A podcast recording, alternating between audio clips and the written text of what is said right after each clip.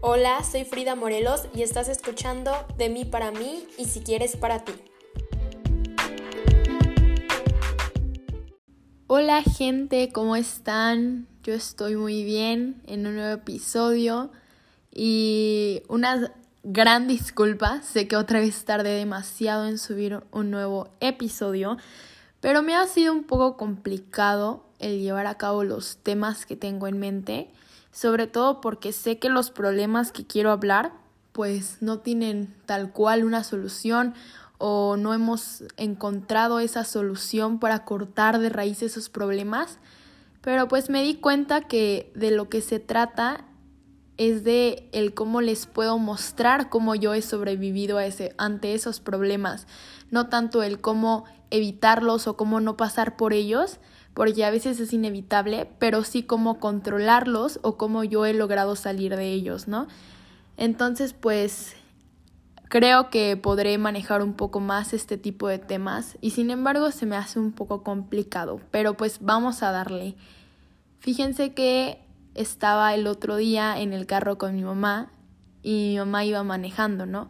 Pero para esto tienen que saber que yo soy una persona que me estreso de todo, ¿no?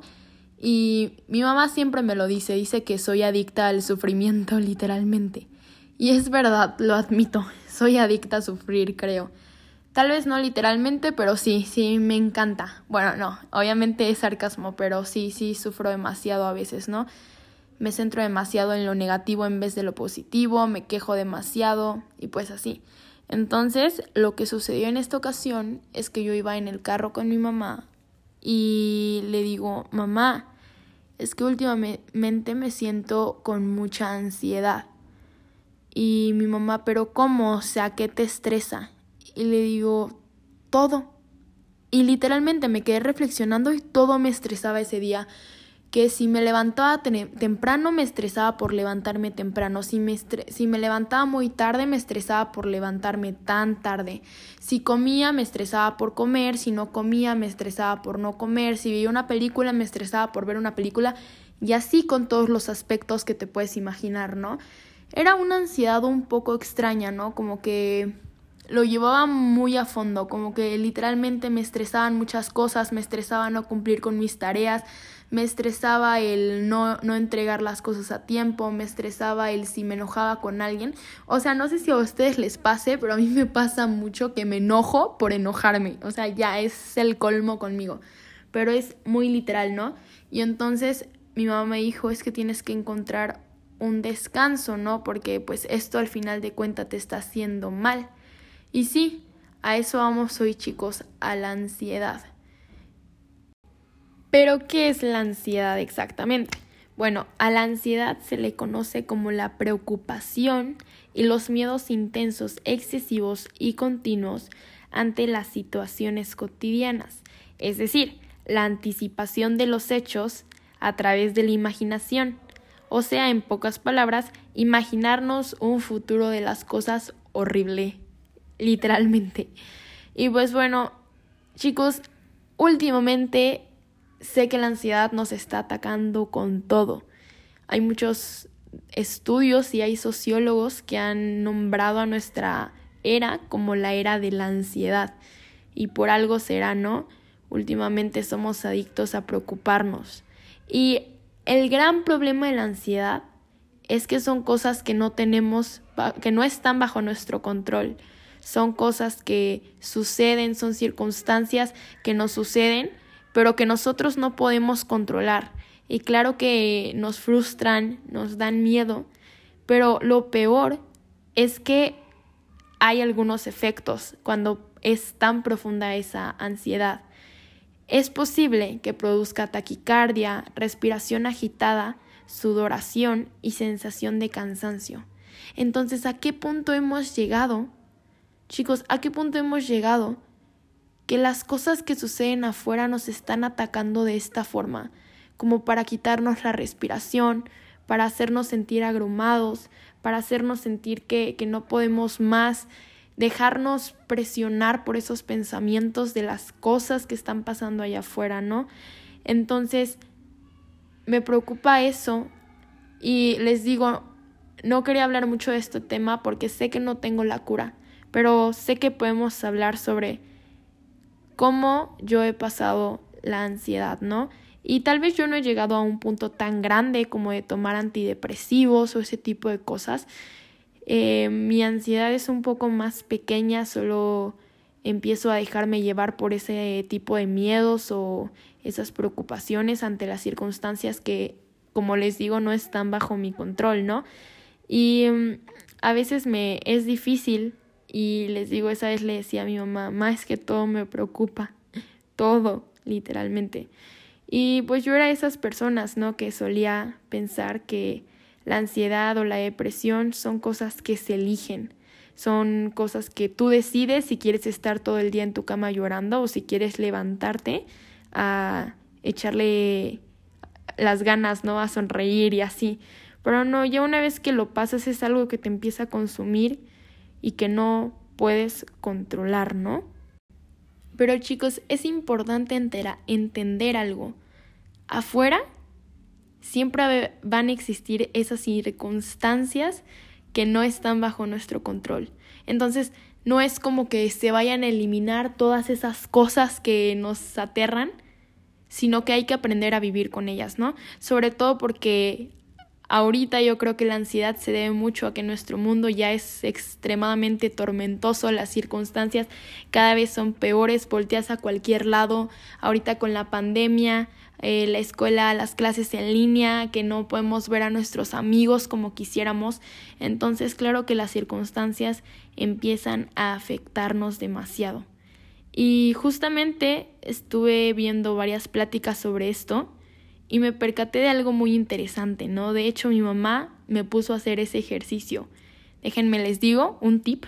Bueno, en realidad es un fun fact que mi mamá es súper inteligente y súper sabia. Ah, no se crean, pero sí, siempre me ayuda a hacer ese tipo de ejercicios o me da consejos y me parecen muy interesantes. Por ejemplo, en este caso vamos a hacer un ejercicio que creo que nos va a servir para entender un poco más sobre la ansiedad. Para este ejercicio quiero que cierren los ojos e imagínense un limón en su mano. Tienen un limón completo. Agarra el cuchillo, pártelo a la mitad. Ok, tienes el limón a la mitad. De esos grandototes, de esos jugosos, así, velo, cómo está así de verde jugoso. Y así con los ojos cerrados, dale un chupetón al limón. ¿Verdad que se siente esa sensación como de, ay, así como si te lo estuvieras comiendo de verdad? Y he ahí la ansiedad. De ahí surge. Resulta que muchos neurólogos han hecho estudios y resulta que se dieron cuenta de que el cerebro no distingue entre lo real o sea, lo que nuestros ojos ven y lo que nosotros imaginamos que es lo irreal. O sea, por ejemplo, en el caso del limón, se activan exactamente los mismos neurotransmisores que si realmente te estuvieras comiendo el limón. Entonces, he aquí el porqué de la ansiedad. Es lo que sucede. Nuestro cerebro, al no distinguir entre lo real y lo que nosotros nos estamos inventando, pues claramente si nosotros enfocamos nuestra mente en que nos vamos a enfermar y nos vamos a morir, pues nuestra mente realmente va a empezar a sentir que se está enfermando y se va a morir, ¿no? Entonces, he ahí donde nos atrapan estas sensaciones, ¿no? En el caso de esas ocasiones en las que empiezas a sentir que no respiras, claramente si tu mente empieza a sentir que no respiras, tú vas a, a, dejar de respirar, ¿no? Porque tu mente va a activar los mismos neurotransmisores a que si realmente no estuvieras respirando, ¿no? Entonces, es como algo confuso, creo, de entender. Creo que fue más claro con el limón, con el ejemplo del limón.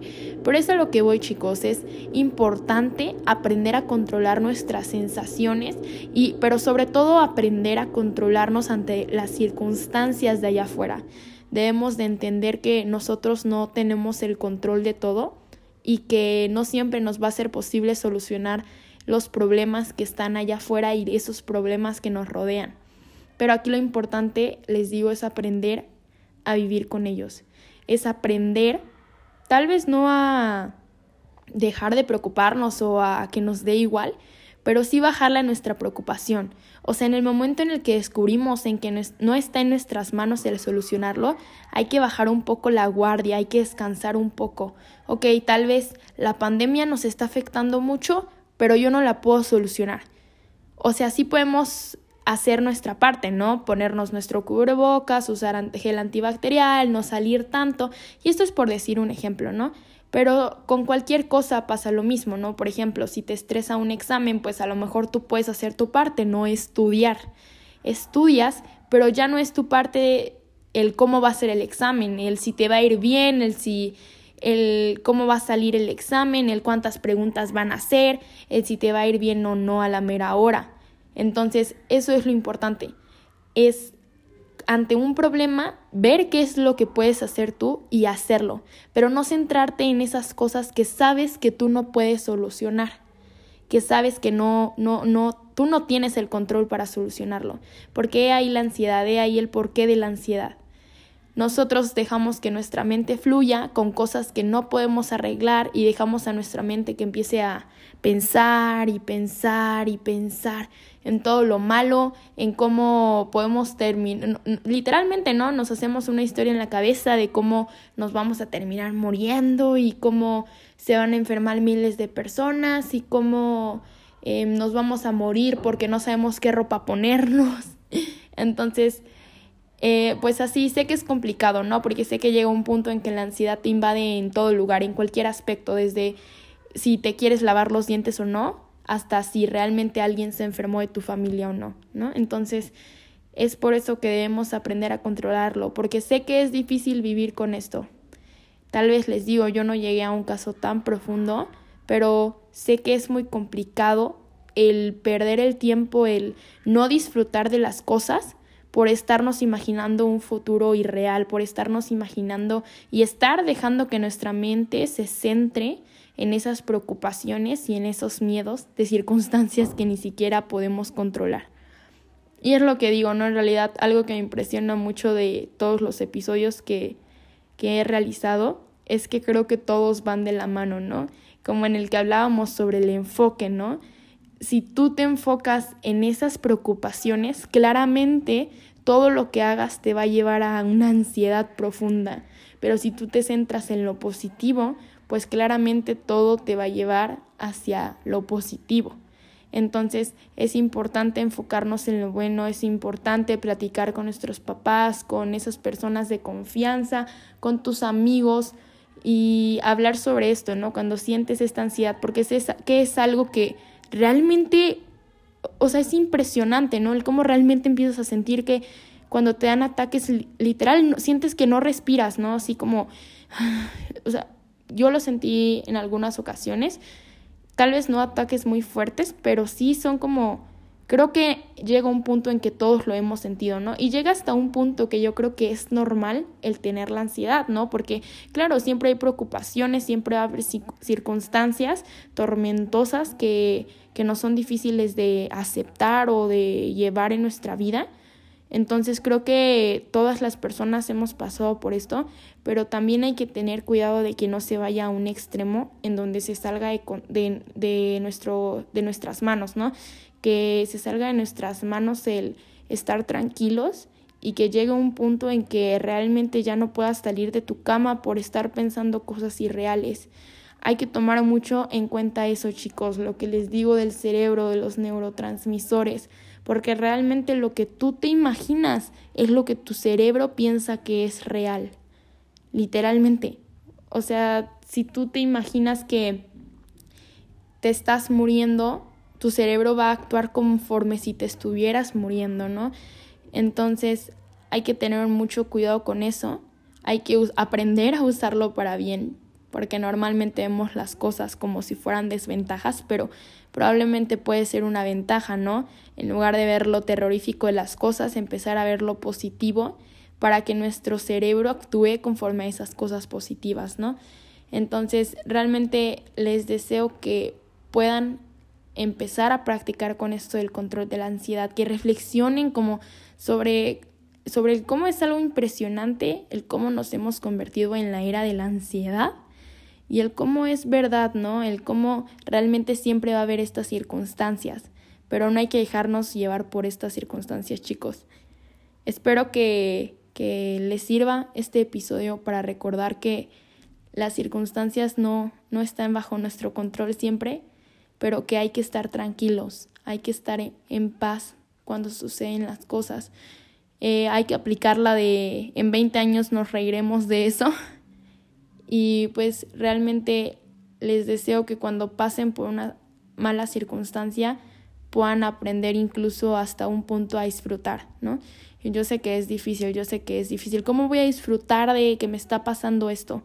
Pero hay que intentarlo, hay que intentarlo. No, no perdemos nada en intentar el disfrutar de los procesos porque sé que al final de cuentas las cosas pasan por algo y con un propósito. Entonces hay que aceptar las circunstancias cuando no podemos hacer nada para mejorarlas. Hay que aprender a hacer solo nuestra parte y a estar tranquilos con lo que nosotros ya no podemos hacer nada. Les deseo, bueno, creo que ya van muchos deseos de mi parte, pero realmente espero puedan avanzar, puedan dejar un poco la ansiedad, les sirva un poco por si aún no han llegado a este tipo de ansiedad o por si ya han sufrido algunos ataques de ansiedad. Sé que es algo muy complicado, algo que no se habla mucho, que parece que es algo, una enfermedad inventada, pero sé que al final de cuentas te empieza a consumir y a consumir y a consumir hasta que estos miedos se vuelven parte de tu vida y ya no puedes habitar sin miedo, ¿no? Sin esas preocupaciones.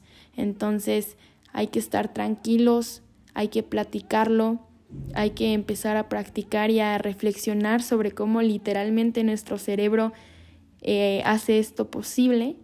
Y pues esto por el episodio de hoy. Los es, bueno, los veo, los me escuchan en el siguiente episodio. Muchísimas gracias por quedarte hasta el final de este episodio y pues nos vemos en el siguiente.